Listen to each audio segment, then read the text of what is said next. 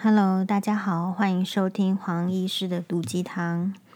哎，黄医师今天呢，其实有点感慨，感慨是这样子，因为呃，明天的哇哇哇的这个节目有一个主题，然后呢，我就想到一个故事。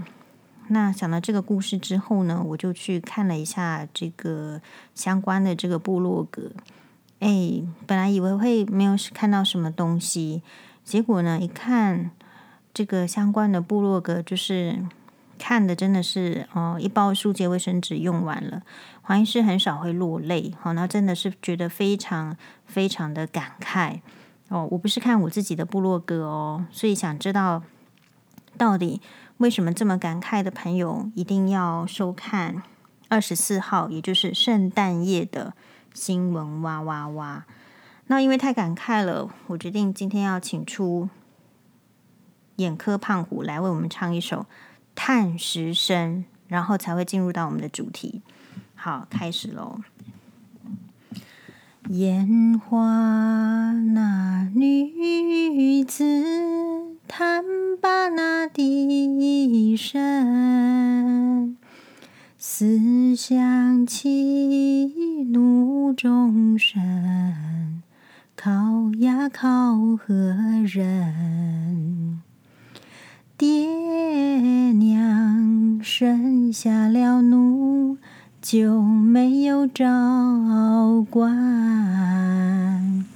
为只为家贫寒，才卖那小奴身。咿呀呀的喂，说给谁来听？为只为家贫寒，才卖那小奴身。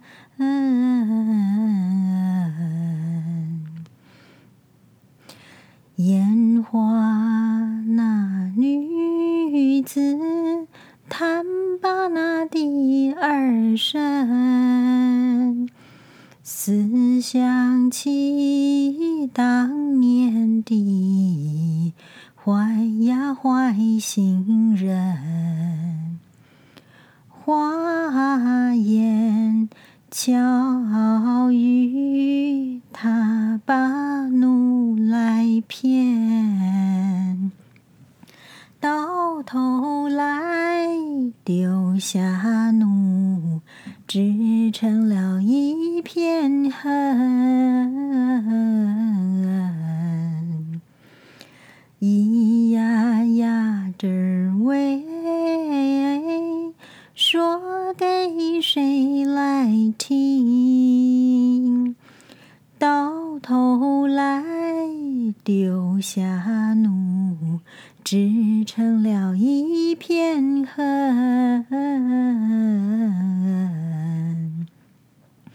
烟花那女子叹罢那第三声，思想起何处有？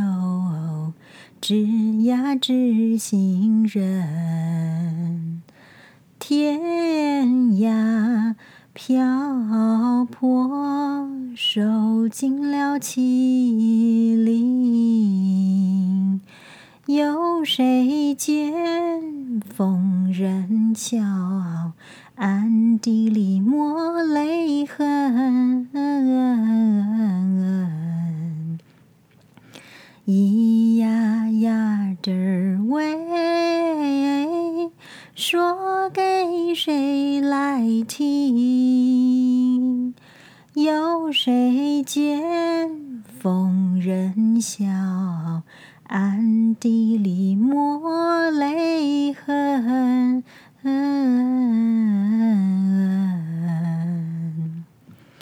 好，初次听这个节目的听众朋友呢，不要以为黄医师是拖时间哦，黄医师都是有感而发，所以呢才会请眼科胖虎出来唱歌。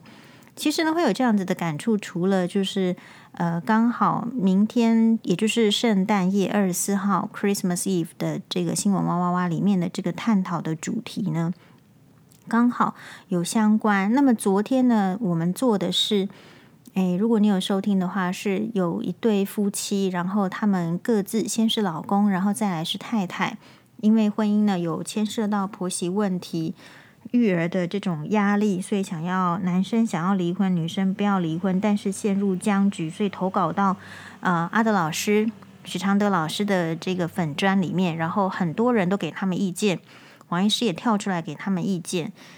嗯、所以呢，其实里面呢有一个很好的问题啊，就是男生呢，或者是说想要离婚的人，他会说，嗯、虽然是离婚，可是还是给。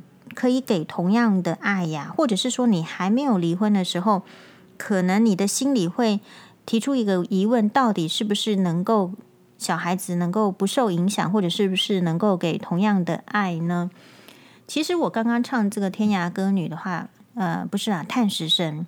好，我这个应该是叹石声啊，不是天涯歌女哦，叹石声。那这里面呢是就是讲说她是一个烟花女子，可是。不会有人无缘无故放着好命的这个千金女不干去做烟花女子嘛？其实就是她的爸妈生下了她就没有照管，然后呢就家贫寒，所以才会去卖卖卖卖了自己，对不对？因为没有钱嘛。那这个这首歌《叹石声》，它是呃，如果我没有记错的话呢，实际上它应该是民国初年周璇的歌吧？哦，周璇的歌。嗯，叹石声，周璇，周璇大家知道吧？哦，可能不知道。好，anyway，呃，他是一个民国初年的一个歌手，嗯，后来也是就是有精神病发作。那呃，我们看以为是民国初年才会有这个卖这个，因为家贫然后去卖身，实际上现代也是啊。最近一则的新闻是有一个高中女生她在台中，然后就卖淫被被发现，然后据说是。知名女主播的这个女儿，但是呢，应应该是父她跟父母的关系都很疏离，好像父母亲也是离异，然后就都不管她，都不管她的情形之下，她觉得如果只是一般的单纯打工赚个三千五千，她觉得不够用，所以她去下海。哦，所以我想要回到的，就是说，当大家呢，就是讲到说，哎，其实你也可以去选择不需要下海卖淫就可以赚钱的工作啊。但是呢，我会觉得，就说你真的不懂这个年纪轻的时候的一个弱小。呃，年纪轻的话就是童工啦，其实找不太到什么好的工作，然后童工呢也很容易被剥削的感觉。另外，不要忘记一啊、呃，这个我们的这个呃，有一位应该是诺贝尔得文学奖的得主，一九八八年的诺贝尔文学奖得主，一位埃及的小说家，他说的。这个世界的分分配不是很公平吗？财富是留给富人的，道德是留给穷人的，这些都在在的印印证印证到这个探石生的这个主角里面，印证到我们的这个高中女生走投无路的这个状态。那这些都只是一个冰山的一角，所以我们今天其实是想要回答，就是说，对于你觉得。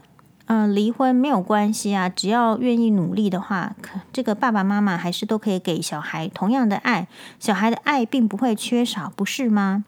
我认为离婚之后，小孩子的爱不缺少的，恐怕也只是一个一个想象跟一个就是目标啦。大部分的话，因为跟这个父母分开，可能就一定会有一个单独的。不是说单独的，也有可能是共同监护权。但是大部分，不管是单独监护还是共同监护，他都会有一个主要的照顾者。他不太可能让小孩子一三五。现在的法院判决，他不会让小孩子一三五在这里，二四六在那个地方。这样子不符合小孩子他在一个地方，他就太颠沛流离了，对不对？又不是在抗战。那所以呢，法院的判决通常都是。比如说有一个主要照顾者，那么礼拜一到礼拜五或礼拜六都是在他这边。那么在另外一方母或者是父都可以啊、就是非主要照顾者的时候呢，大概就是一个月去个两次，他也不会判每周都去哦，不会。法院一般的判决就是一个月去两次。那像这个我前夫那时候很呃很努力很努力很努力的坚持，当然还有包括我的这个退让，他才有就是说一个月是第一周、第二周、第五周小孩子过去。那原因是什么？那时候第三周、第四周说是他要去中国要工作的的这这个这个只有周次，所以就是没有。那嗯，我今天呢就先暂时就是不讲我自己的 case，我讲的是。因为我的 case 的话，可能其实哇哇哇大家里面也有听到，当然我在里面讲的非常保守，我可能之后也许在如果有观众提问或是怎么样啊，我们再补充，或是有适当需要的这种这个举例，我就是事实上我也会毫不保留的分享给大家，因为你表面上好像听起来是说有一些男生哈，他觉得这个好像在听人家家务事，怎么有人可以出来讲家务事呢？其实这是落伍的啊。呃，大家知道说，在英国的皇室，也就是是最古老、最保守的这个欧洲，应该不是最古老了，就是非常一个传统的温莎王朝。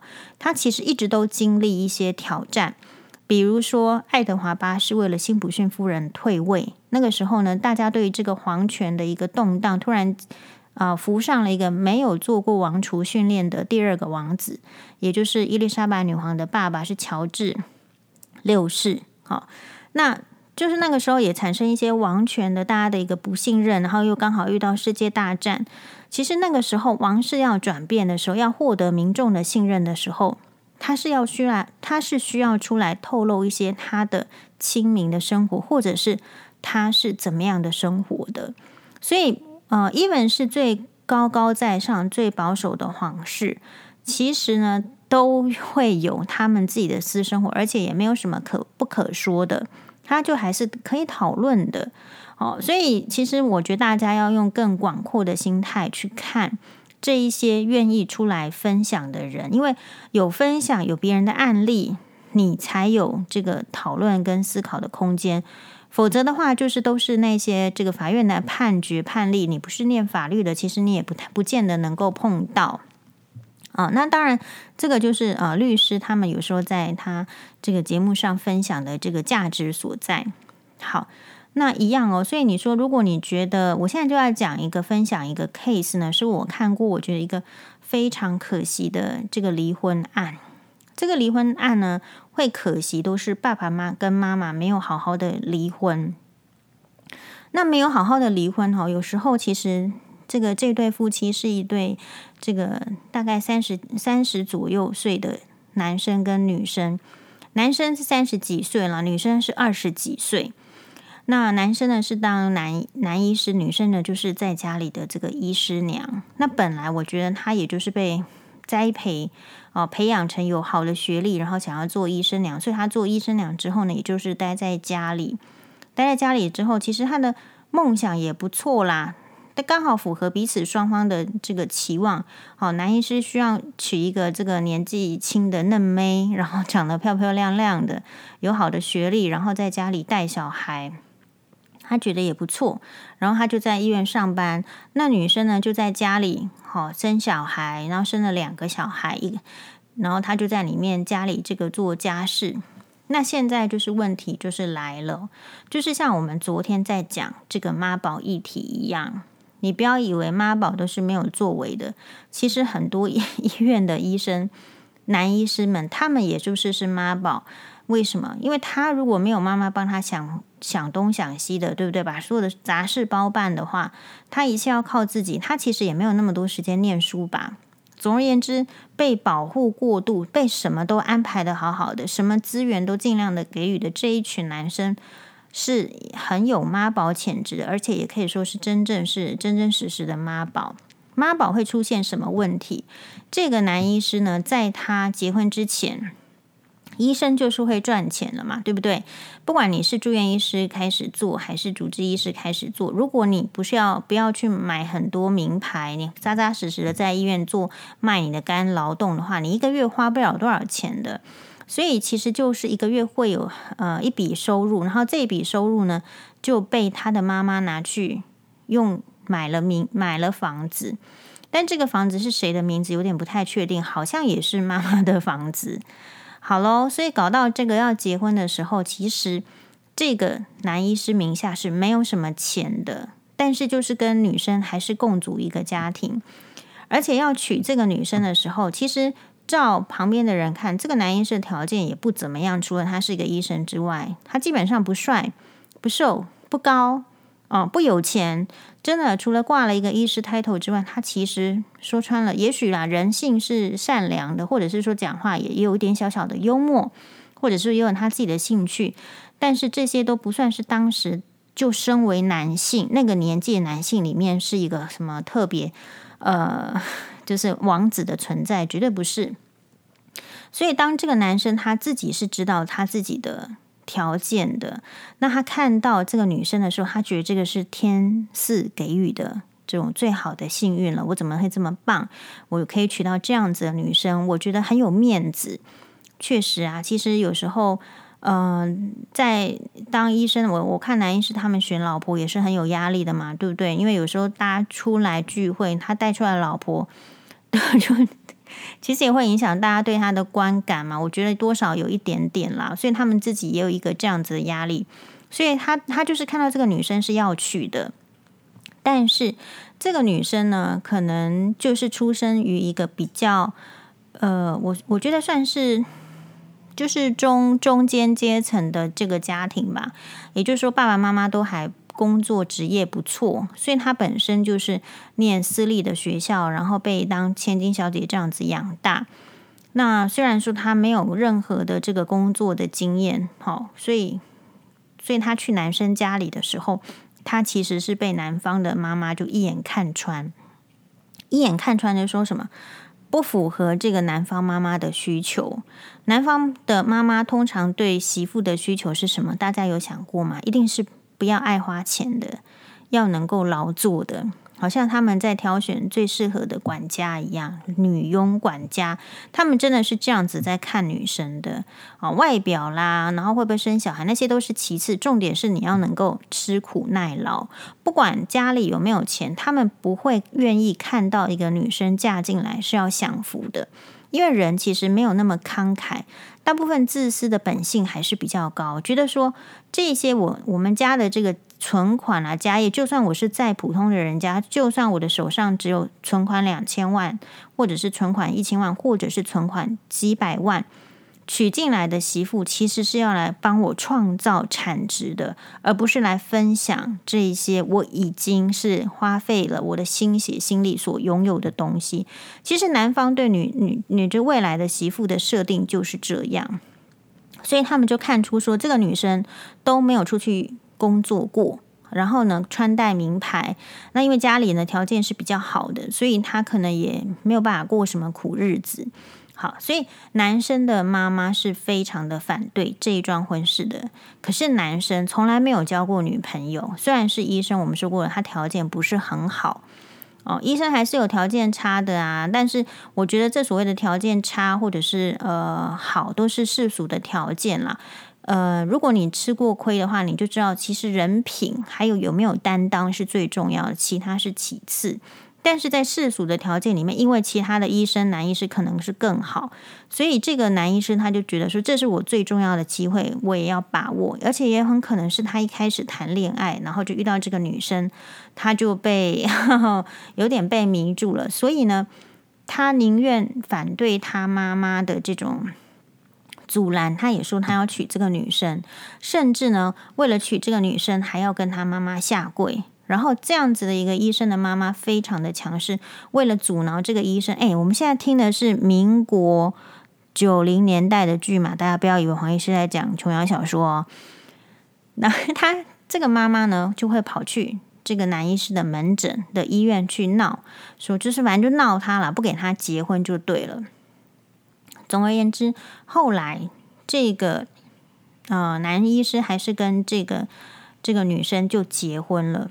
好，那结婚之后，问题就是说，我觉得啦，如果你婚前就闹了这么不愉快，人家知道说是不愿意娶进来的媳妇，媳妇进门之后呢，其实也就因为媳妇是几岁，二十几岁，二十几岁，她又不是打坐了几十年的达赖喇嘛那种气度，不可能，所以她嫁进去之后呢，就我想就怀抱着成见嫁进去，不不太喜欢公公婆婆，一定的嘛，不喜欢，因为当初他们就就反对我踏进来啊，所以当然不喜欢。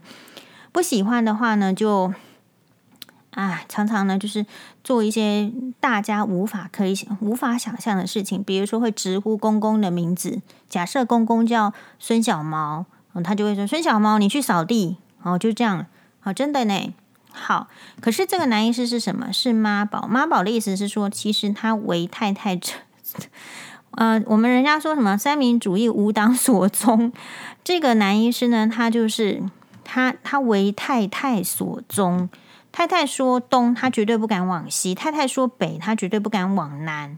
可是你知道，像我们昨天讲的那个 case，是家男方的家里是比较有钱的，是开公司的，然后有一些，嗯，这个。那方面的考虑，那我们今天的例子是，男方不是那么的，就是说，那么真的是开公司，什么资产普普通通。可是，即便是普普通通的资产，这个男医师还是家里面的怎么样呢？重要资产。老婆如果不工作的话，要拿这个老公的钱嘛，对不对？他才能生活，他才能够养小孩，他才能够安排小孩的生活教育。那同样的哦，这个呃，医生的男医师的妈妈，所以各位观众朋友，你不要以为嫁男医师是很轻松的事情。当一个女人辛辛苦苦的把她的小孩栽培成医生的时候，其实很多现啊、我们华人的妈妈她是要准备收割的啊、呃。当然，你会觉得听黄医师的节目都非常的现实，可是。其实说穿了就是这样，只是外面包装的很好听啦，是不是？以孝顺啊，我照顾你多辛苦啊，我都让你去补习呀，然后怎样怎样。其实说穿了就是你栽培了这么久的一个小孩，他今天成器了，你又收，你就要收割。如果你今天栽培另外一个他不成器，你也收割不了嘛。好，所以这个妈妈就要收割。那所以他也会希望，就是他现在呢，因为这个男男医师结婚之后，钱就缴到老婆那边去了，所以不会缴到婆婆那边去。所以这样子的话，如果身为妈妈的这个男医师妈妈的这样的婆婆的角色，在这个地方用用一点心了，想歪了的时候，他就会觉得，其实他看这个媳妇也非常的不顺眼。好，那现在就是说，这个媳妇呢，其实我觉得她也蛮不长眼睛的。不长眼睛的意思是，她以为她以为男生可以一年、两年、三年、四年的在那边为老婆所终，不会的，这种男人非常少。好，你看我们三民主义都快垮掉了，你觉得这样男生会存在吗？对嘛？好，所以可是大家都没有明白这个道理。女生，你二十几岁的时候青春美貌，你可能用一点。塞奶，用一点床上功夫，用一点这个男医生没有交过女朋友等等，你可以拴住他一下子。可是当这个男男医师夹在妈妈跟自己的妈妈跟老婆中间夹久了，夹心饼干当久的时候，他开始会去思考：为什么我我我要过得这么惨？好，然后就这个时候呢，就真的好像就有一次，有一年的这个大概。就是发生类，就是通常哈，这个会造成一个大爆炸哈，就是在中，就是你很，比如说年终的时候是什么中秋节，然后你年初的时候是过年，像这种节日需要家人团聚的时候，通常就是婆媳问题大爆发的时刻。好，就是说过年的时候，这个男医师呢，其实也不能去跟他自己的爸妈过年。好，要给红包，好像要偷偷的给。总之就是弄得好像很很可怜的样子。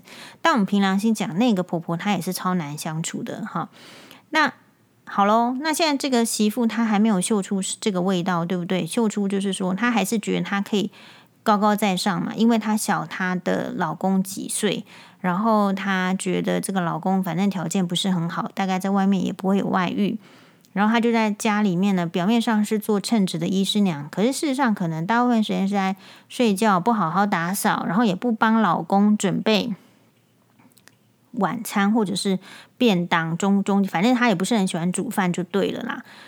呃，甚至就是说她的这个老公需要开刀，但就是一个很。啊、呃，你说不说大不大，说小不小，反正就是一个开刀，她也可以跟这个她老公说：“你要开刀，你就要自己去，自己照顾自己。我没有要照顾你，那个是你妈妈当年就应该把你弄好的事情。”哦，所以，所以这个婆媳，这个这一组婆媳，事实上有得拼啦。好，然后后来呢，就是真的是突然之间，这个这个老公呢，他突然就有一天他就觉悟了。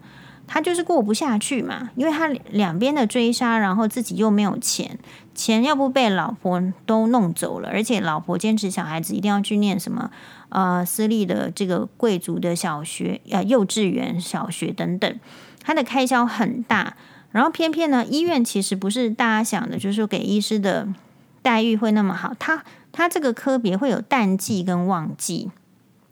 你淡季的话，你少做一点事情，你薪水就是比较少。可是他们家的开销已经很大了，就算是租的这种房子，它的租金也不是大家想象的那种，是那种豪华的，类似豪华公寓的那种租金。好，所以其实这样是吃不消的，吃不消，有金钱的压力，他终于想透了，他算了，离婚了，他不要这个婚姻了，不要这个婚姻呢。这个男医师也蛮好玩的哦，他觉得自己很阿莎力。然后他就跟他的这个老婆说：“反正我现在就是没有办法跟你再继续生活下去，然后我们就是要离婚。那我给你不错的条件。”他自己说的。他说：“现在外面可能你如果去法院裁判离婚的话，一个人才判一万块钱。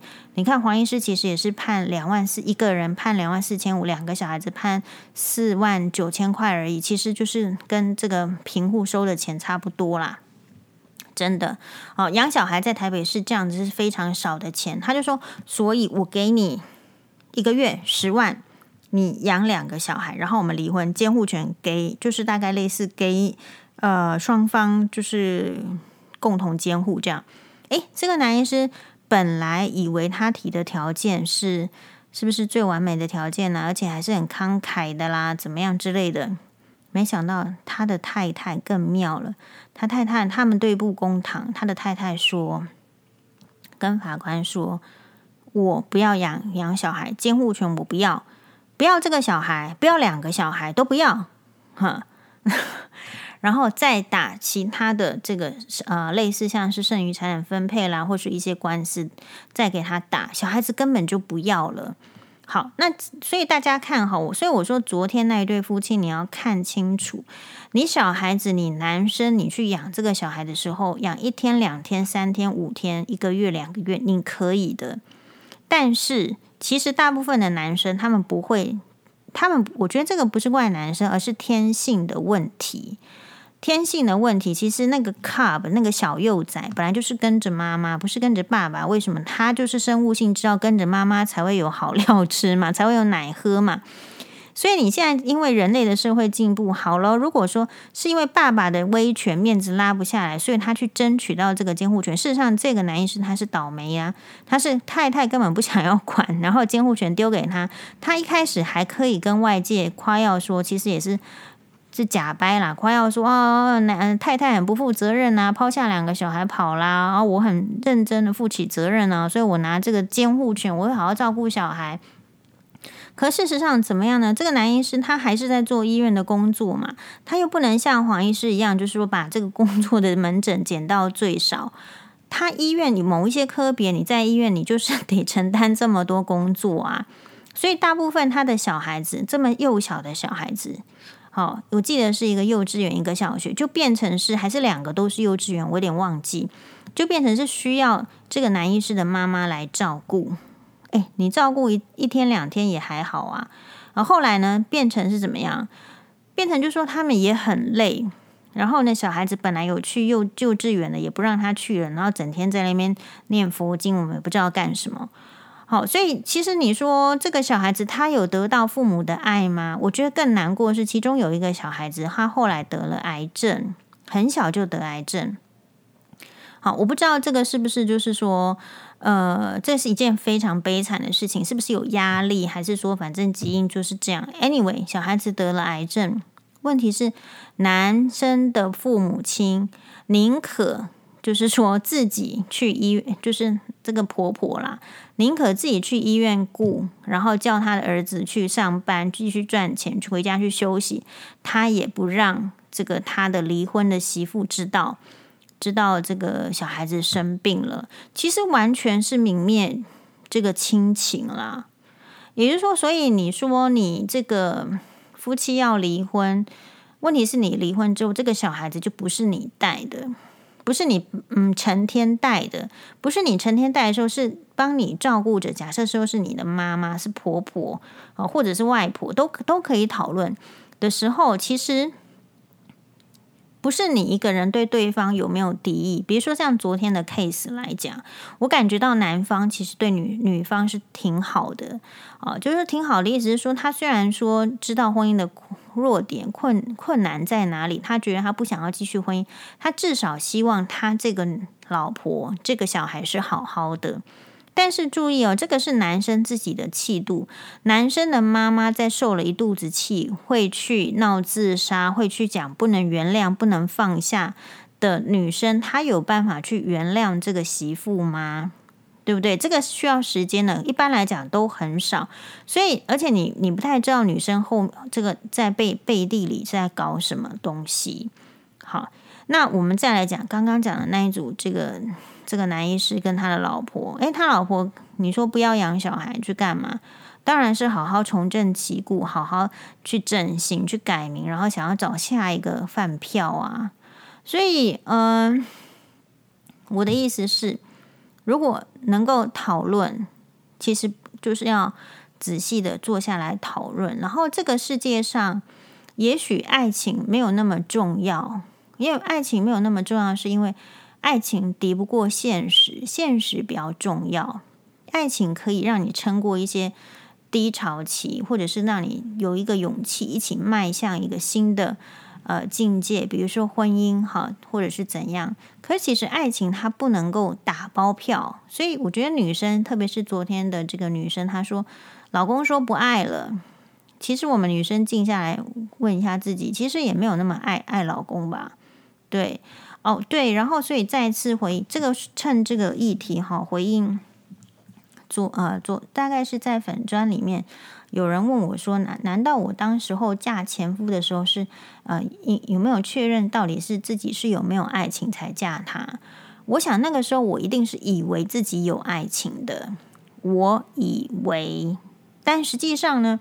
其实我觉得爱是互相的，比如说我不可能去爱大白鲨，因为他闻到我的血的味道，他就要吃掉我，对吧？就说你以为你是爱的，所以你才去做这个决定。所以同样的，今天我想男生认为自己不爱了，可是如果你真的问黄医师的话，我觉得他心中有爱的，不爱的男人才不是这样。哦，相信我，我都遇 遇过啦，遇遇到不爱的男人，不爱的男人不会对太太这样。好，不会再问东问西的，然后不会在那边犹豫，不会啊。其实不爱的男人，这个新婚夫妻可能是我们新的 podcast 听众。不爱的男人就是像白瑞德一样，被郝思嘉伤透了心。怎么搞的？我对你付出成这样，你还在想 Ashley，你还倒在他的怀里面哭。看到这一幕的白瑞德回他们跟这个郝思嘉的这个家里面收拾行李之后，要甩开门出去，要离开郝思嘉。郝思嘉抓住他说：“你离开之后，我该怎么办？”白瑞德说：“亲爱的，我才不关心 你要怎么办，我不关心啊。所以，没有爱的男人，决意要离开的男人，才不管女生会受什么苦，才会怎么样。哦，所以其实，嗯、在谈判离婚的时候，女生也要注意，其实女生是很不容易离开一段感情。”离开一段婚姻的，可是有时候你也要学会判断，这个男生是不是，呃，这是我律师教我，是真心想要跟你不离婚，还是只是拖延时间？其实女生在虽然说，即便遇到很多的遭遇，想要提离婚的时候，心中都会抱持着一丝希望，说啊，可能他会，呃，愿意重新的再审视，然后进就没有离婚。任何人都是一样的，even 是黄医师当年去法院诉请离婚的时候，我们心中最最后都抱持一丝希望，说会不会是他就突然重新看到这个婚姻是有价值的，然后这个婚姻这困难点在哪里？其实就是稍微强一点就好了，要对妈妈要稍微有点拒绝。其实我们女生都会这样想。可是，所以我说大家要请律师嘛。那时候我请的律师，我觉得他很好。他就说，其实他因为律师比我们有经验呢，他处处理这么多 case，他就说，其实我觉得对方就是要离婚，只是他用不离婚来做一个拖延，呃，拖延的战术。那我们不得不承认，这个律师说的是对的，因为要跟你离婚的这个男性，或者是说他不再考虑这个小孩子或老婆，他其实出手是很狠的。所以前啊，我们前一段上个节目这一对夫妻，我是觉得，呃，也许现在就是在低潮，可是绝对就是还是要还是要静下心来沉着。女生呢，不要再太自以为是；男生呢，其实已经做的不错了，但是就是好像呃，现在压力比较大，那我觉得没关系，就稍微沉静下来，彼此之间就是有一个。有一个新的动作，新的动作就是太太要出去上班，然后老公呢，嗯，其实你可以就是再想想看你要做什么，我觉得都 OK，好，但是你不要在这个你应你应当要静下来心的时候，你又一直听你妈妈在讲东讲西，那就没有办法静下来。我觉得这个时间最重要是转移大家的焦点。因为男，因为男生要知道，女生是很不容易转移焦点，但是也是最容易转移焦点。比如说，嗯，婆婆那边，因为你是她心目中最好的儿子、最棒的儿子，没有人可以配得上的儿子。那你的你在他心中 假设真的是这么高的话，你的话应该是比皇帝还有用吧？对呀、那你就说，其实就是塞奶。我跟你讲，就是我今天呢也是有 有养这个儿子的女生。我觉得其实女生做妈妈真的是受不了儿子塞奶哦，就是说塞奶啊，哦，我就是要这个老婆啊，大家再给我帮忙一下。其实没有那么难呐、只是说男生长大了之后，他已经忘记他小时候在妈妈面前的那个样子。那可是妈妈还是什么样？还是停留在你是小小男孩的时候的对你的看法嘛？对不对？否则你今天哪真的是这么厉害呢？哪是这么优秀呢？哪是真的是别人配不上呢？就是因为你还是妈妈心目中的那个小男孩。那如果要化解这个问题，要对这个婆婆要予以开示开导的话，就是用回你小男孩的身份，正中他的心就好了。好，谢谢大家的收听，拜拜。